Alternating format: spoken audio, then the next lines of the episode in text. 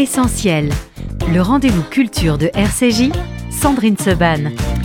Merci d'être avec nous dans Essentiel. On va parler avec deux auteurs, euh, deux écrivains. J'aime pas le mot écrivaine, je leur demanderai si elles aiment, mais euh, Nathalie Cohen a l'air d'accord avec moi. Nathalie Cohen, bonjour. Bonjour à vous. Vous êtes historienne des religions, euh, auteur, et vous venez de faire paraître chez Flammarion un fauve dans Rome. on va en parler. Et à vos côtés, j'aime bien l'échange entre deux écrivains qui ne se connaissent peut-être que de nom, mais dont les univers peuvent sembler éloignés, mais pas tant que ça. Alice Kaplan, bonjour. Bonjour. Merci beaucoup, Alice d'être euh, avec nous. Vous êtes américaine, auteure américaine bien connue. Euh, vous venez de faire paraître Maison Atlas, c'est aux éditions Le Bruit du Monde. Je crois que votre français est absolument parfait. Euh, Alice, on, est d'accord hein. On verra bien. S'il y a un problème, vous, switchez. non, pas du tout, je me permettrai pas. Vous switchez en anglais et on se débrouillera pour. Voilà. Je le ferai. Alors, cette émission s'appelle Essentiel parce que on l'a rebaptisée ainsi, ce que j'explique à chaque fois à nos invités récemment. Et donc, ma première question à mes invités est toujours la même. Qu'est-ce qui est essentiel pour vous dans la vie. Ça peut être très sérieux comme ça peut être totalement plus léger. On commence avec vous, Nathalie Cohen. Comme ça, comme ça. Euh, comme ça, brûle pour point, c'est le but de la question. la transmission. Ah, c'est bien, personne ne me l'avait jamais dit celle-là. la transmission me paraît essentielle. Voilà, mm. euh, transmettre euh, des valeurs morales, euh, transmettre l'histoire, transmettre la culture. Et peut-être que c'est un point de vue juif, mais, mais voilà, pour moi, c'est C'est un point de vue essentiellement juif, c'est le cas de le dire. le dormador. Exactement, c'est dans le livre à un moment donné. Et vous, Alice Kaplan J'aime beaucoup cette réponse. la mienne est beaucoup plus égoïste, je dirais, que pour me maintenir dans la vie, auprès de l'univers, je dois nager. Vous devez nager. Ah, mais je suis d'accord aussi avec vous. ça, me va, ça me va très bien. Où est-ce que vous nagez alors Parce que vous partagez votre vie entre les États-Unis, la France, l'Algérie aussi un peu. évidemment, on va en parler. Oui, je nage là où je suis. Et même, je nage l'hiver en hmm. combi avec des copines. Pendant le, pendant le confinement, où on pouvait à peine voir d'autres personnes, on s'est réunis pour se jeter dans la mer même en janvier, février. Et ça nous a donné l'impression qu'il y avait quand même marge de manœuvre. On pouvait encore faire quelque chose, et, de la vie. Alors, euh, Alice Kaplan, vous êtes euh, écrivain, universitaire aussi, historienne, donc vous voyez que vous avez plein de points communs, mesdames. Vous vous enseignez à l'université de euh, Yale.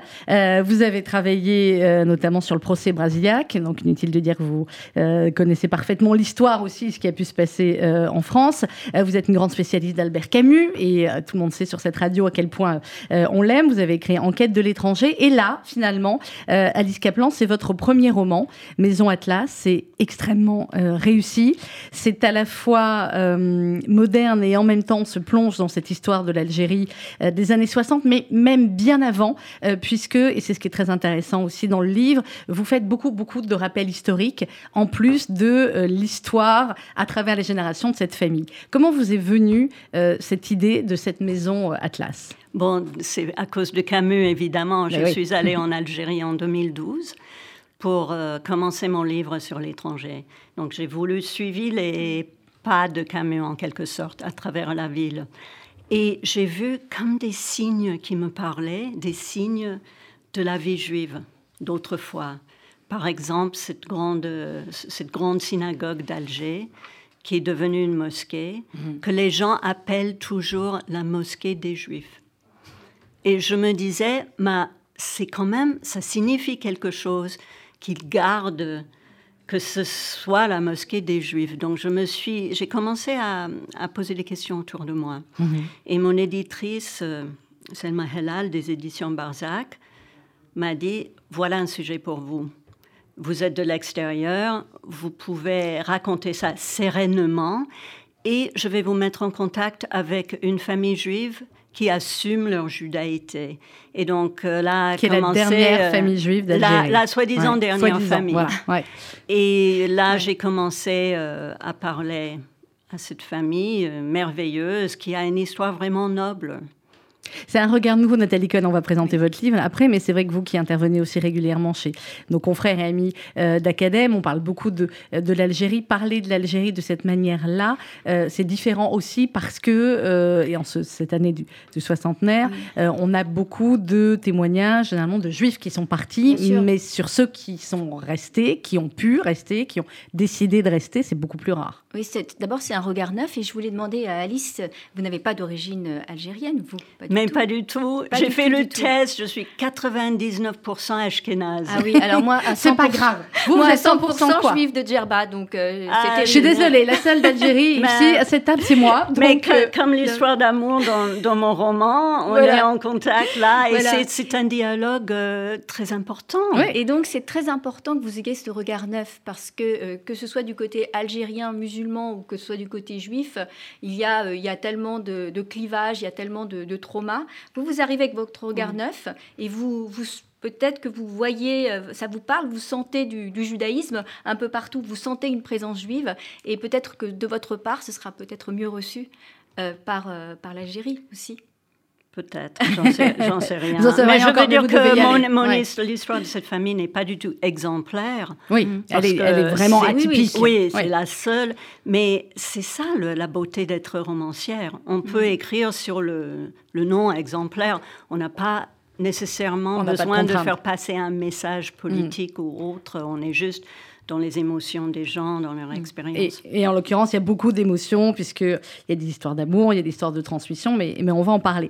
Alors, Nathalie Cohen, un fauve dans Rome, euh, on va révéler ce qu'on peut révéler, euh, Nathalie, puisqu'effectivement, il, y a, euh, il y a un sacré suspense, sous tension, nous dit, vous avez des critiques qui sont fabuleuses et c'est amplement mérité. Alors, d'abord, on va expliquer qui est Marcus Alexander, puisque c'est une enquête de Marcus Alexander. Voilà. Qui est-il? Moi qui suis une grande lectrice de, de romans policiers, enfin, oui, je crois que vous, ouais, Agatha Christie, et, enfin voilà, vous en avez lu J'adore ça, ça me, oui, pour moi, c'est l'anti-tragédie, c'est-à-dire que c'est comme un tikkun, une réparation, en mhm. fait, puisque le, le, personnage principal va enquêter pour que justice soit faite. Alors, euh, ça peut être dans un contexte totalement injuste, mais cette, euh, oui, cette tension, cette réparation faite par le personnage de roman, euh, pour moi, elle est importante, elle me, elle me permet de me lancer dans le, dans, dans le livre, de le lire, et donc j'ai voulu, j'ai voulu un un enquêteur, un Rouletabille, un Hercule Poirot. Mhm. Mais mon enquêteur vit au premier siècle de l'ère chrétienne. Ce qui est quand même beaucoup plus rare, on est bien d'accord. Et euh, il est donc vigile. Donc vigile, ça veut dire pompier à Rome. Mhm. Euh, donc il s'occupe de la sécurité euh, à partir du coucher du, soleil, et de la prévention des incendies. Il s'appelle Marcus Tiberius Alexander. Et bien entendu, il n'est pas purement romain. il, a, il a des origines, il vient d'Alexandrie. Il n'a pas pu faire le test. À l'époque, il n'a pas fait le test. il n'a pas fait test sur Internet. existé Alors, euh, il aurait pu exister. Hein, parce qu'en fait, au 1er siècle, on est en 64, donc euh, sous Néron, Rome est déjà extrêmement cosmopolite. Et euh, d'ailleurs, il y a même des, recherches ADN qui ont montré qu'au 1er siècle, il y avait plus de, de, population du sud que de population occidentale à Rome. Il y a un million de personnes.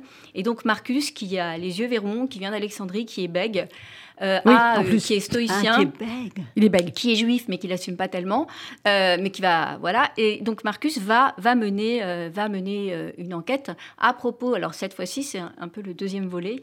cette fois-ci sur des des kidnappings d'enfants. Mhm. Voilà des kidnappings comme Et donc, et ça va se passer en fait pendant le grand incendie de Rome. Donc le paradoxe, c'est qu'il est premier tribun des vigiles, donc il n'y a pas de préfet des vigiles, il n'y a pas de, commandant en chef pour les vigiles. La place est vacante à ce moment-là en 64.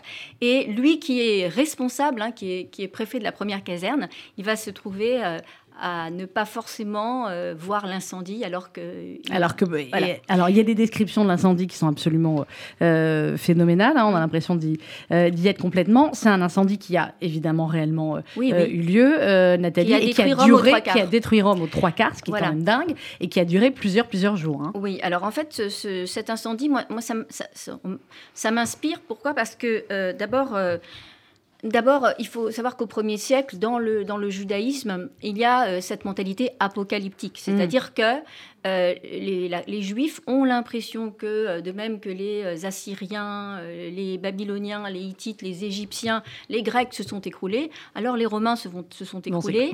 Et les relations entre Rome et la Judée sont, sont pas terribles. Elles, sont, elles empirent de plus en plus. Au début, c'est un coup de foudre, et puis après, ça empire.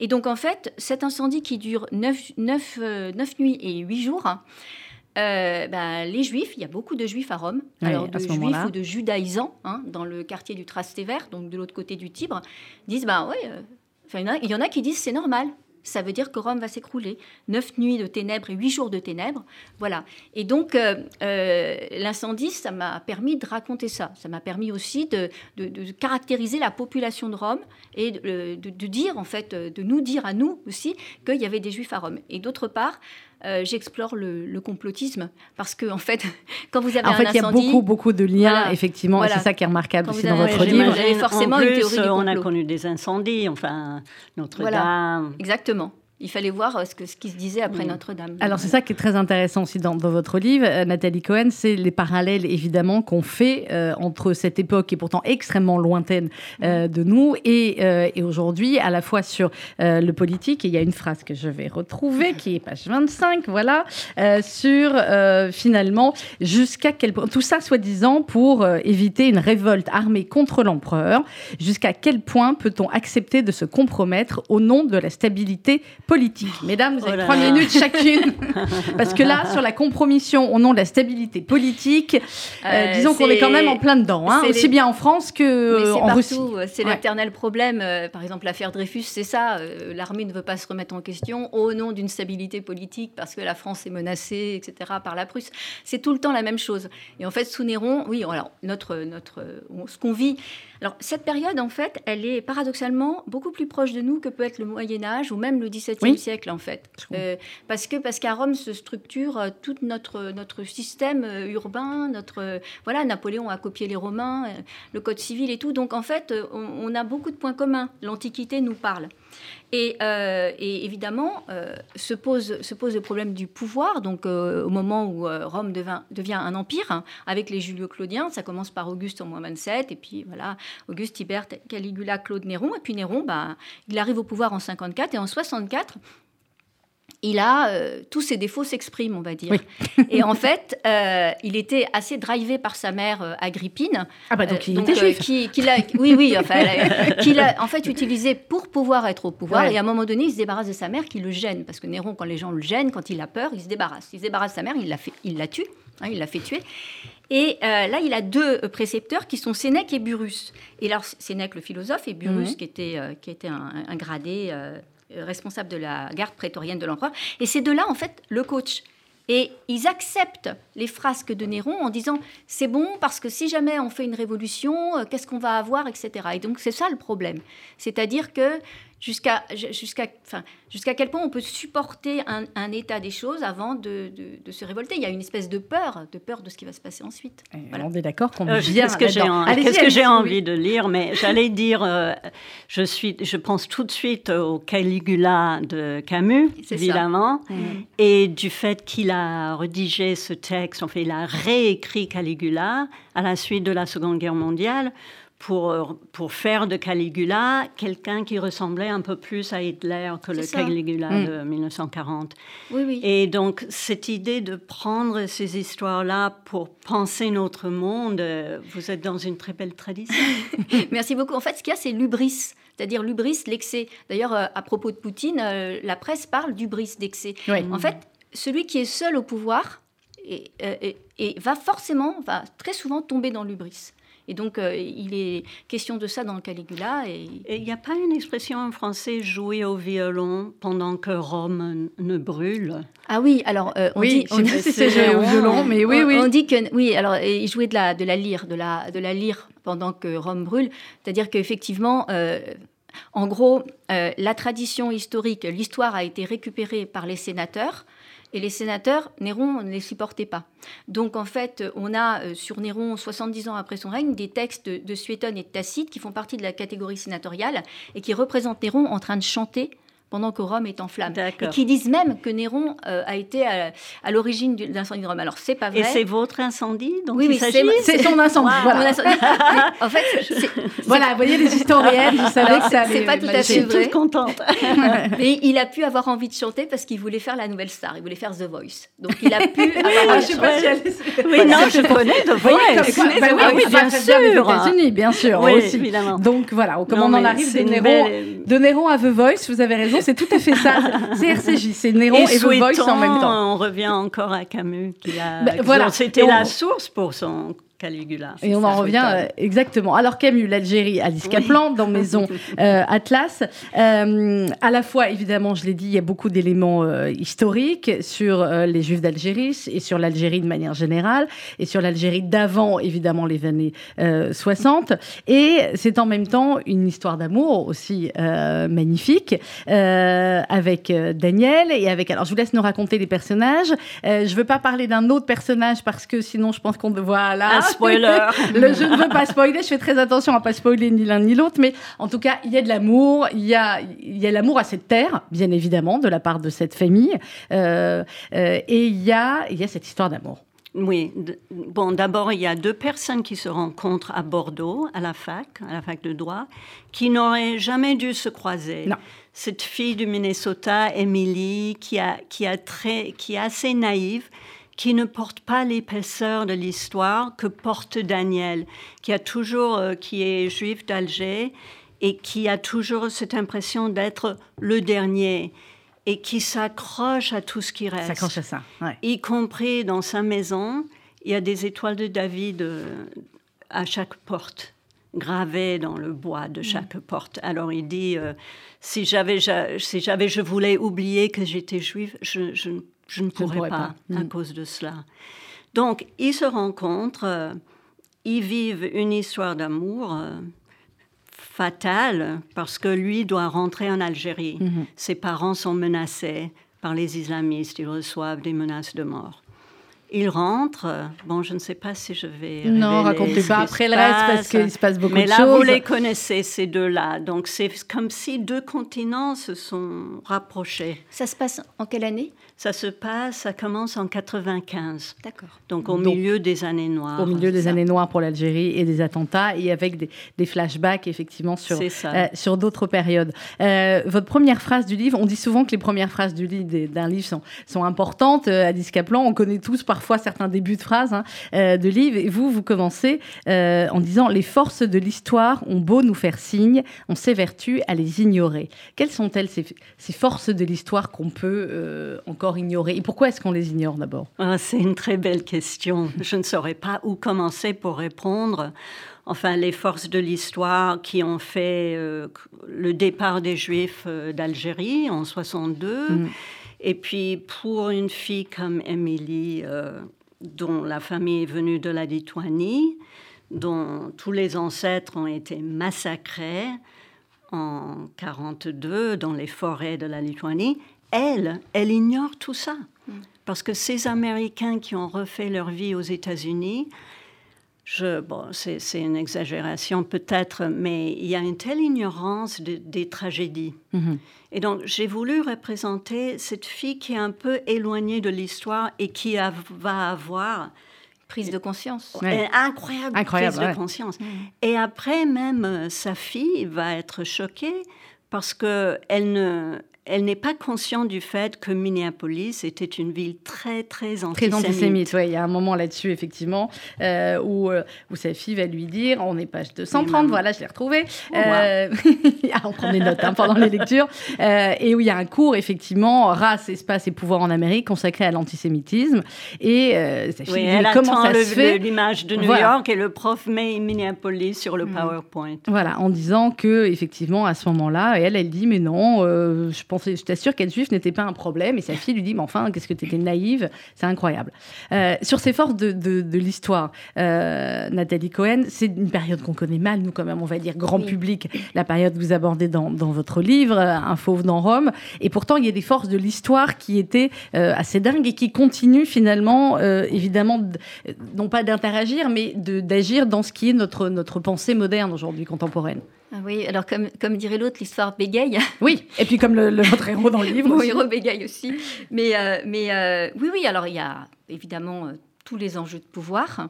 Il y a, il y a, les, il y a aussi les enjeux sociaux, c'est-à-dire c'est-à-dire le, le, poids, le poids du peuple, le poids de la misère.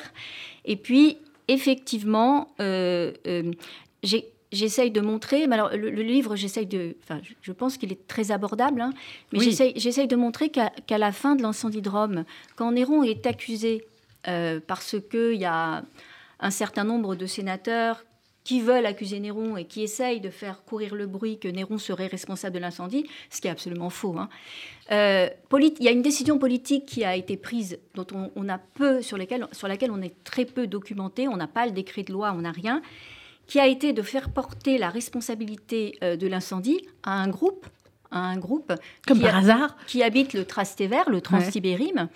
Euh, et alors, non pas euh, aux juifs, mais à des juifs qui ont été vus comme étant particulièrement détendus pendant l'incendie.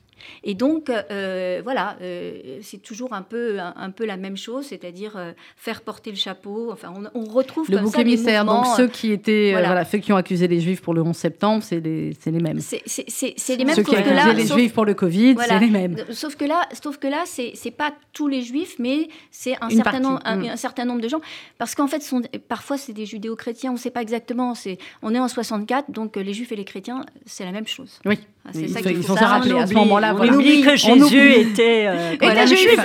et donc euh, là, j'essaye de, l'induire et de le montrer dans le, roman.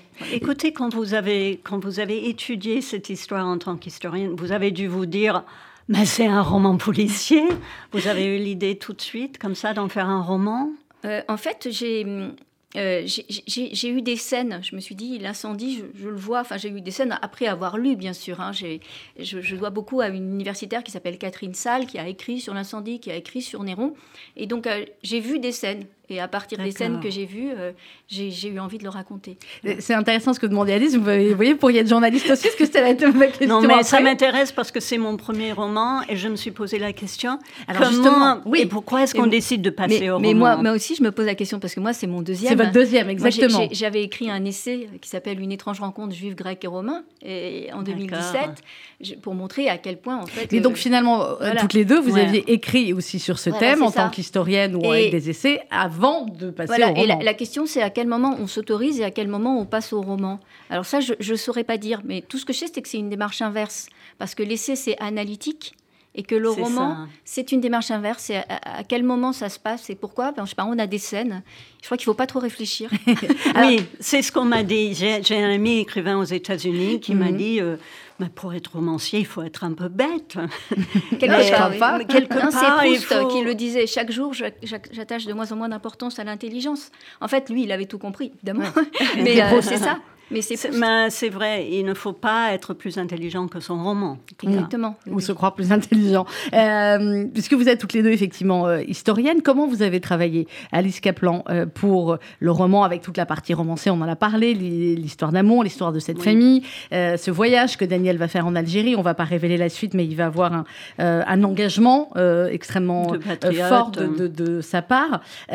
comment est-ce que vous avez mêlé finalement la grande histoire avec les petites d'histoire et comment vous avez euh, travaillé pour avoir tout ce, euh, ce background, cet arrière-fond euh, historique qui est extrêmement important et on le sait aussi extrêmement sensible, encore aujourd'hui, 60 ans après. Bon, je vous raconte un peu le cheminement du livre.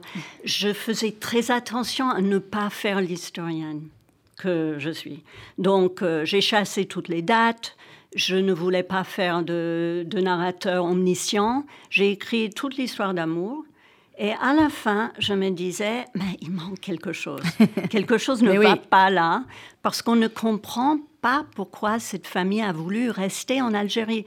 Ça doit être une question pour tous mes lecteurs, mais qu'est-ce qu'ils font là? Alors là, je me suis rendu compte que j'avais besoin de raconter l'histoire de leur grand-père, un homme que j'appelle dans le roman Henri Atlas. un notable à la Casbah qui représentait les juifs et les musulmanes. Et je me suis euh, replongée dans des notes que j'avais prises parce que la famille m'a fait rentrer dans le vrai bureau de Henri Atlas à la Casbah, intouché, où j'ai trouvé tous ces papiers. Et donc j'ai mis des interstices en italique avec des documents, mais très travaillés pour que ça fasse euh, un peu une narration un peu nerveuse. Voilà. Et ça n'interrompt pas la, lecture, on ça peut créer du, suspense. ça crée du, suspense, exactement. Euh, et vous, Nathalie Cohen, alors évidemment, historienne des religions, c'est des, des périodes que vous connaissiez déjà très très bien, euh, où vous aviez travaillé plutôt sur d'autres euh, périodes. Mais quand on est historienne des religions, évidemment que cette période-là, c'est fondamental. J'ai fait des études de lettres classiques, hein, de latin et de grec que, j'enseigne. Ah, c'est vous qui l'avez dit Mais vous êtes toutes les deux enseignantes. Il n'y a pas, c'est le plus beau métier du monde, en fait, Nathalie on, lui, on, lui, on prête aux enseignants un, manque de, créativité, c'est bête, enfin bon, peu importe. Et donc en fait, bon, j'étais imprégnée de cette période, mais j'ai lu aussi euh, des thèses, par exemple la thèse d'Henri Sablérol sur les, vigiles, euh, etc. Et euh, une fois que j'ai lu tout ce que j'ai lu, Catherine Salle, j'ai essayé justement de faire abstraction de l'histoire et, euh, et, de, l'insérer, exactement comme Alice, de l'insérer de, l'insérer de temps en temps quand je, voyais qu'elle était absolument nécessaire. Et donc, euh, je ne voulais pas que ce soit euh, un roman qui parle de la grande histoire. Je voulais que ce soit un roman qui s'insère dans l'histoire. On va marquer une petite pause musicale et on va se retrouver juste après avec mes invités ce matin. Alice Kaplan, Maison Atlas, c'est aux éditions Le Bruit du Monde. Nathalie Cohen, Un Fauve dans Rome, c'est aux éditions Flammarion. Euh, on va se retrouver avec Daniel Lévy qui sera là avec euh, des musiciens pour une ambiance tout à fait différente. Ce sera les chansons de Daniel Lévy mais avec un Gypsy King. Ça sera incroyable. Ce sera le 22 mars prochain. Vous serez là, Nathalie Cohen, pour le grand dîner du Fonds social juif unifié. Continuons d'écrire la solidarité. On va l'écrire ensemble ce soir-là avec de nombreux écrivains, dont vous, Nathalie, euh, Robert Namias, Philippe Val, Richard Malka, Émilie Fraîche, euh, Rachel Kahn, beaucoup d'autres. Ali, je sais que vous serez en Algérie, ah, sinon vous, auriez été avec nous aussi. Euh, et, beaucoup de, euh, belles surprises. C'est une soirée au profit des actions du FSJU en France, en Israël et évidemment avec l'urgence des réfugiés d'Ukraine. Donc on a, il ne reste pas beaucoup de places, je tiens à vous le dire. Hein. C'est un dîner, 22 mars, pavillon d'Armenonville. Les dernières places, c'est au 01 42 17 10 08, 01 42 17 10 08 et ce qui sera formidable pour ceux qui viendront et j'espère aussi pour vous les écrivains qui nous faites ce cadeau, Nathalie Cohen, c'est que vous serez tous à table avec euh, des, donateurs et vous allez pouvoir euh, échanger euh, avec eux. fju.org également. Daniel Lévy et on se retrouve juste après avec mes invités.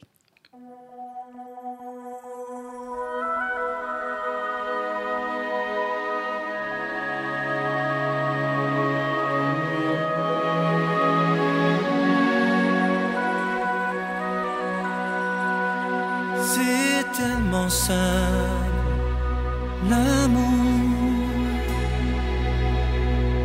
Tellement possible, l'amour. À qui l'entend? Regarde tout, à qui le veut? Vraiment. C'est tellement rien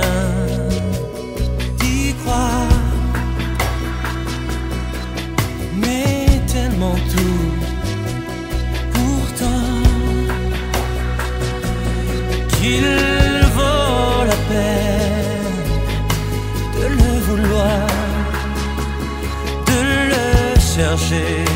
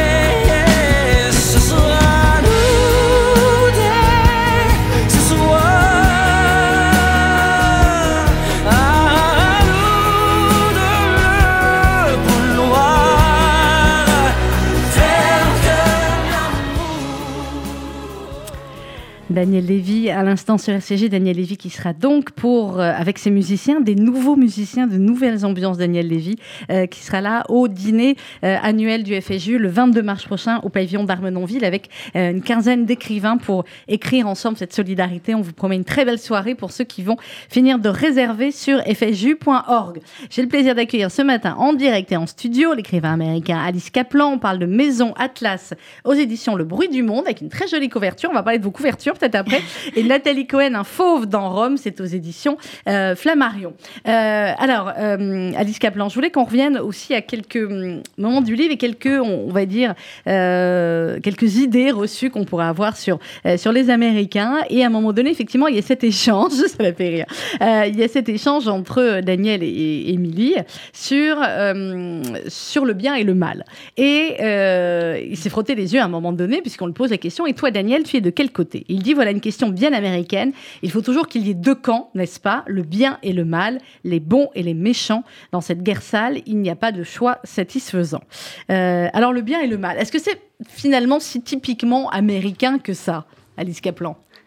Vous semblez me dire non, c'est pas typiquement que ça. Moi, je pose des questions, vous, vous avez les réponses. Mais une des choses qui m'a le plus plu dans ce livre, c'est de prendre différents points de vue. Mais oui. Et d'être en même temps dans plusieurs points de vue. Je vous donne un exemple un peu plus banal. Mm.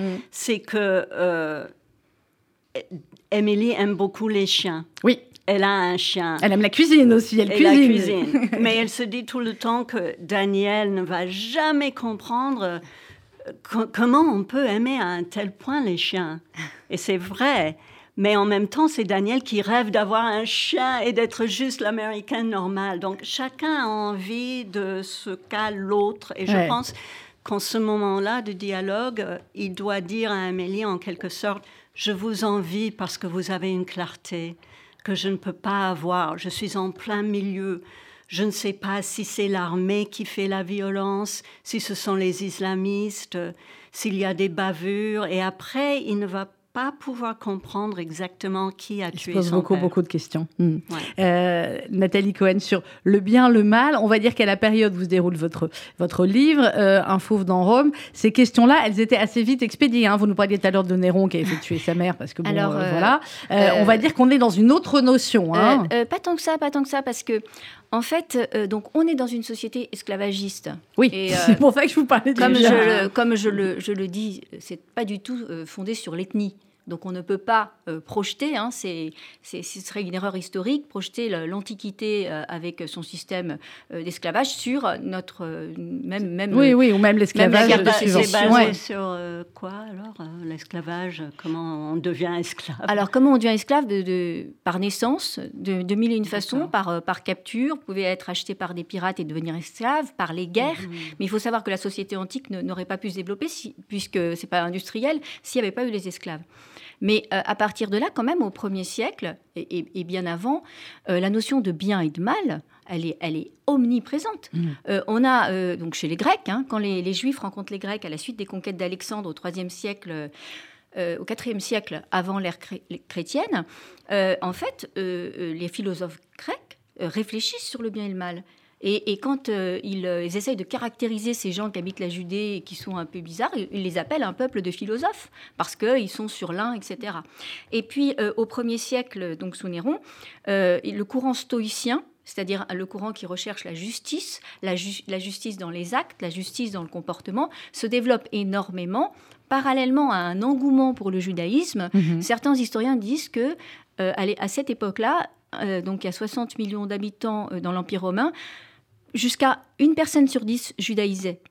Pourquoi? Parce qu'on on est justement dans une période où on se représente de... Enfin, on a l'égalité, qui est un des thèmes justement du gala. L'égalité, on réfléchit véritablement sur l'égalité, on réfléchit aussi sur l'arbitraire de la naissance.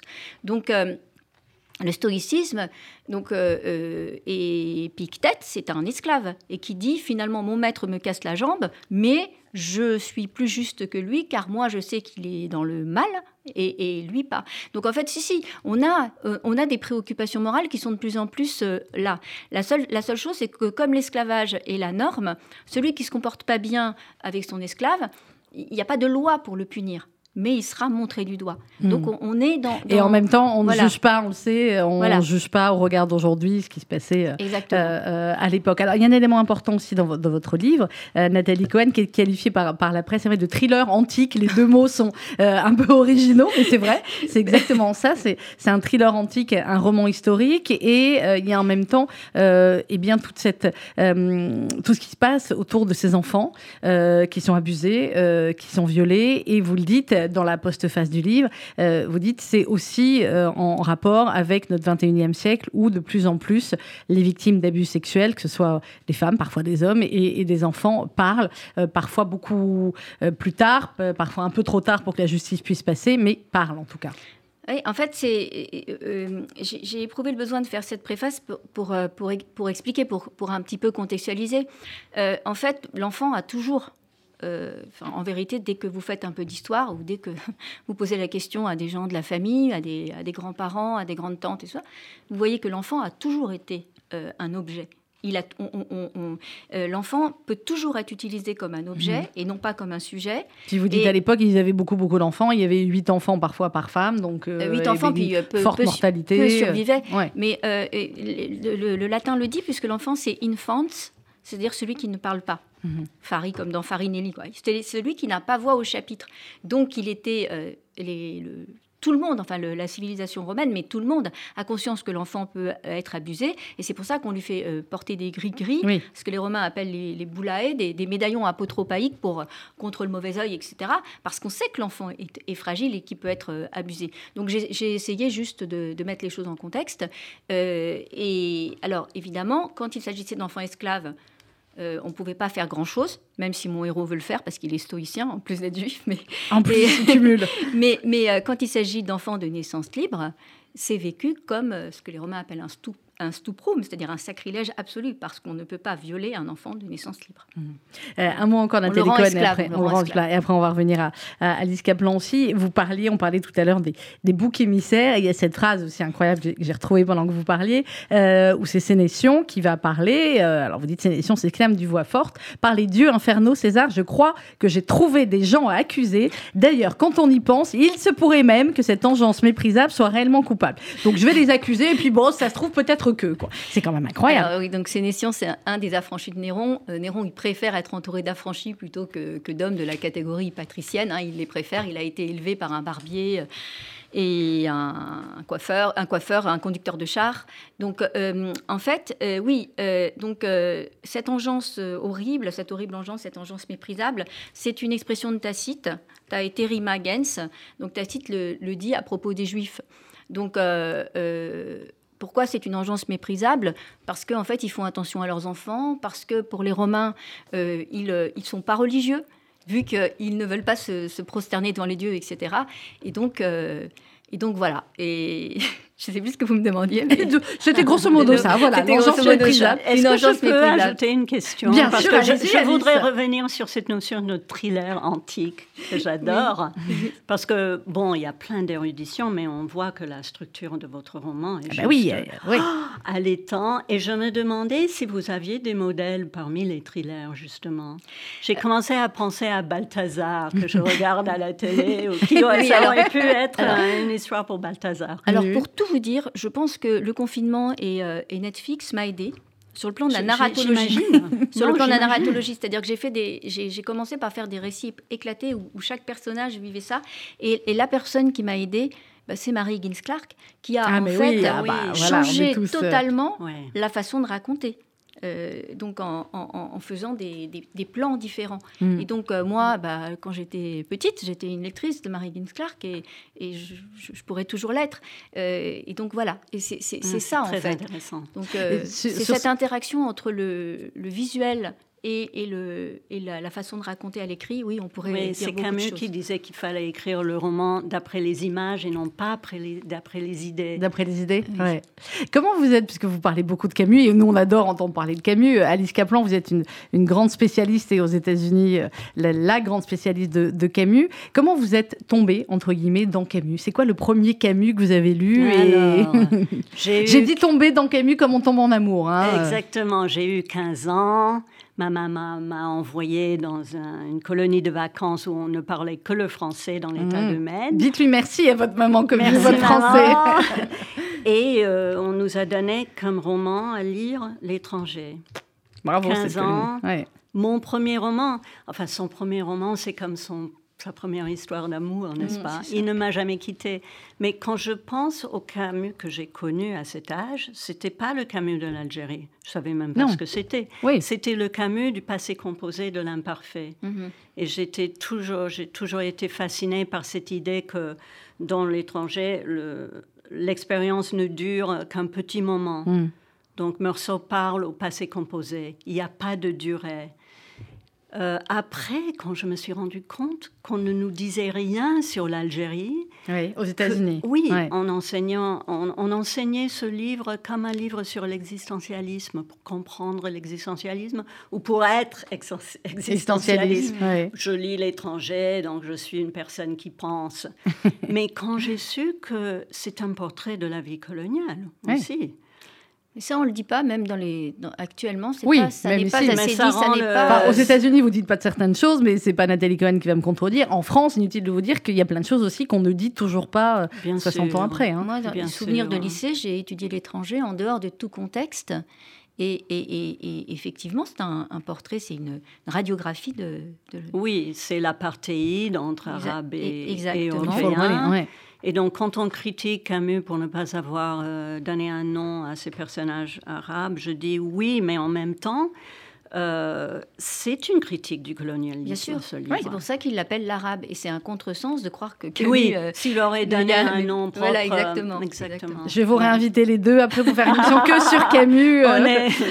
Voilà, mais c'est évident, on, peut, on peut en parler des a heures. Beaucoup de choses en commun. Oui, ce qu'il y a d'important aussi, Alice Kaplan, qui, qui transpire bien, qui transparaît bien à travers Maison Atlas, c'est cet attachement, évidemment, à la terre, cet attachement envers et contre tout parfois pour euh, des détails qui pourraient sembler des détails, par exemple pour le, père ou la famille de Daniel, la, Torah.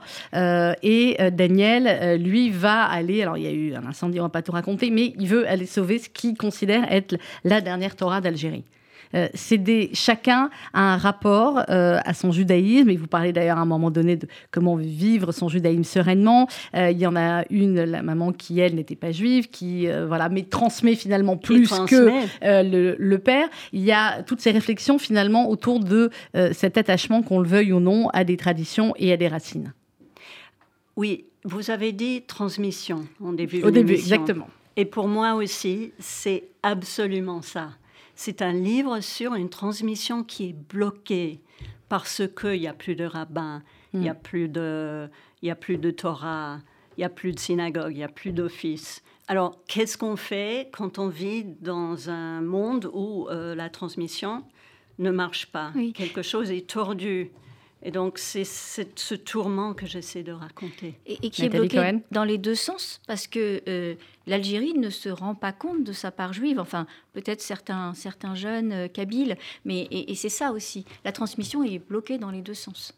C'est ce que vous dites, oui, oui, à un moment donné. Euh, J'ai ce personnage Bilal. Oui, exactement, voilà, j'ai retrouvé la page. Dans le roman, qui a. Bon, j'ai retrouvé la page, voilà, 211, où il lui dit Bilal voulait-il lui signifier que les Juifs d'Algérie, même absents, hantaient le pays précisément parce qu'ils étaient des Juifs arabes? Ou voulait-il dire que tout le monde avait son propre bouc émissaire? Alors, ce personnage de Bilal, c'est à base de quelqu'un que j'ai vraiment rencontré. Mhm. Qui, euh, qui a connu les immeubles de la, de la famille, soi-disant Atlas, à l'enfance, qui était fasciné et euh, au moment de la guerre, dans les années 90, il a décidé de devenir juif, juif imaginaire. Mm. Donc il a annoncé à tous ses amis qu'il était, juif. Il disait, j'avais envie d'être détesté. et ce type, qui est assez fou et formidable, il se fait une éducation juive. Il va à Paris, il travaille, travaille dans un, dans un restaurant cachère il, aide à la synagogue dans son arrondissement. Donc, je voulais dire par là que malgré ce que vous dites, qui est, qui est sûrement vrai, il y a quand même des gens qui sont hantés et qui ont l'impression que quelque chose manque, comme une jambe amputée. Mm. Oui, qui se sentent un peu juifs quelque part et qui le sont peut-être d'ailleurs. Oui, oui, oui. Qui, qui le sont peut-être. Bilal, il est peut-être juif. Peut-être, peut-être. Il faut, qu'il fasse. On en revient au début. Il faut qu'il fasse le, test. Pour le roman, je préfère qu'il ne, ne, soit, pas, du tout. Clairement. Merci beaucoup, Alice Kaplan, d'être venue nous voir ce matin. Vous allez faire une petite tournée en France et après vous allez en Algérie. Je vais à Marseille ce week-end. Je vais lire à la librairie euh, Prado Paradis. Alors, vous faites bien de le dire parce qu'on est très écouté à Marseille. Donc euh, voilà, on peut vous retrouver. Et, après, vous allez en Algérie. Et je vais la semaine où prochaine on est, en Algérie. Où on est. Alors, c'est le, miracle maintenant d'Internet, des, euh, d'Internet, des applications, radio, etc., où on sait finalement quels sont les pays où les gens nous écoutent. Et je sais qu'on est très écouté en Algérie. Dans la, oui, oui, mais dans la liste en fait des pays où RCJ est, très, écouté, il y a évidemment la France, il y a évidemment Israël. je salue notre, nos auditeurs aussi de Buenos Aires parce qu'on en a eu plein d'après les derniers et en Algérie aussi. Votre voix est très importante. Je sais pas, mais en tout cas la voix de la voilà la voix du, du partage et de la transmission, c'est ce que c'est ce qu'on veut montrer à, RCJ et à travers des livres comme ça, c'est c'est le cas. Merci beaucoup euh, Alice Kaplan d'être venue ce matin. Nathalie Cohen, un fauve euh, dans Rome. Est-ce qu'on a bien dit à quel point il y avait plein de, de suspense, d'intrigue, de on croit que c'est ça et finalement c'est pas ça et ça revient là. Je crois que oui. Et voilà, je crois qu'on l'a bien dit. alors voilà, et puis alors en même temps, effectivement, si vous aimez l'histoire, vous allez vous régaler. Euh, si vous ne connaissez rien à la période, et eh ben vous allez apprendre plein de choses et en même temps, euh, voilà, on arrive parfaitement euh, à comprendre. Est-ce qu'il va y en avoir d'autres des enquêtes Ah oui, oui, bah oui. Il va y avoir, il va y avoir des enquêtes et notamment pendant la chute de Jérusalem. Hein. On, est, on est six ans avant la chute de Jérusalem. je voulais aussi dire que, en fait, à quel point Rome est, juive. Et, et, notamment, dans le, par exemple, dans le rituel de la Hamida, mmh. le rituel de la Hamida, c'est le rituel du salut de l'empereur. Et donc, moi, je m'amuse à faire saluer, euh, mais oui, à faire saluer, en arrière, sur le côté, etc., pour montrer à quel point euh, il y a, y a une, un dialogue entre le, monde romain et le monde juif. Voilà, c'est comme ça. Et même les Romains aujourd'hui ne le savent pas. C'est comme euh, voilà, c'était comme Voilà, merci, exactement. Merci beaucoup Nathalie Cohen. Un fauve dans Rome, ça vient de paraître aux éditions Flammarion et Alice Kaplan, Maison Atlas aux éditions Le Bruit du Monde. Dans quelques instants, RCJ midi avec comme invité notamment Frédéric Ancel et en première partie, si je ne me trompe pas, Latifa Ziaten, puisque nous avons une semaine euh, spéciale sur RCJ, évidemment, semaine commémoration des 10 ans des attentats de Toulouse et Montauban.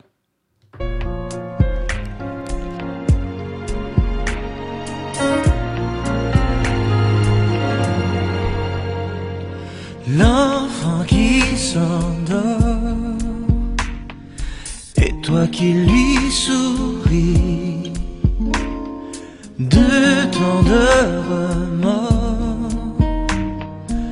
n'avoir jamais lui avoir assez dit. Et lui qui attend, espérer en silence, pour voir un instant gagner ta confiance, briser l'indifférence. C'est pour toi que j'ai voulu grandir, pour pouvoir te construire un empire.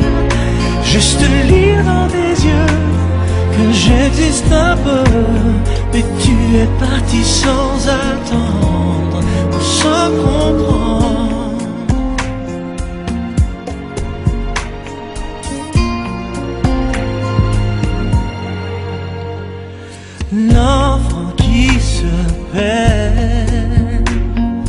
Dans ton regard sévère.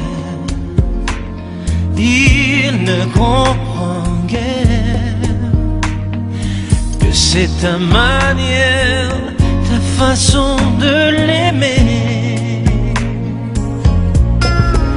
C'est pour toi que j'ai voulu grandir, pour pouvoir te construire un empire j'existe un peu, mais tu es parti sans attendre, sans comprendre.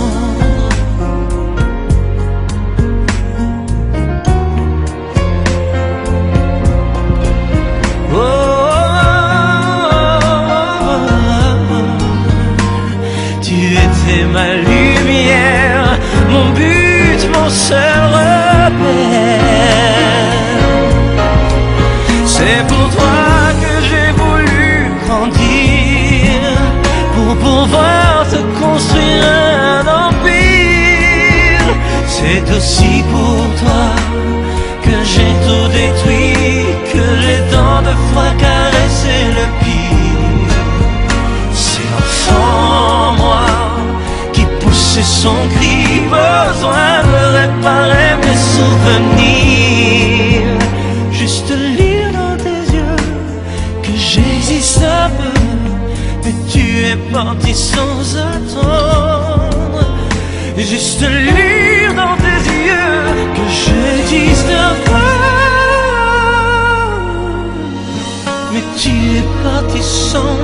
不想讲破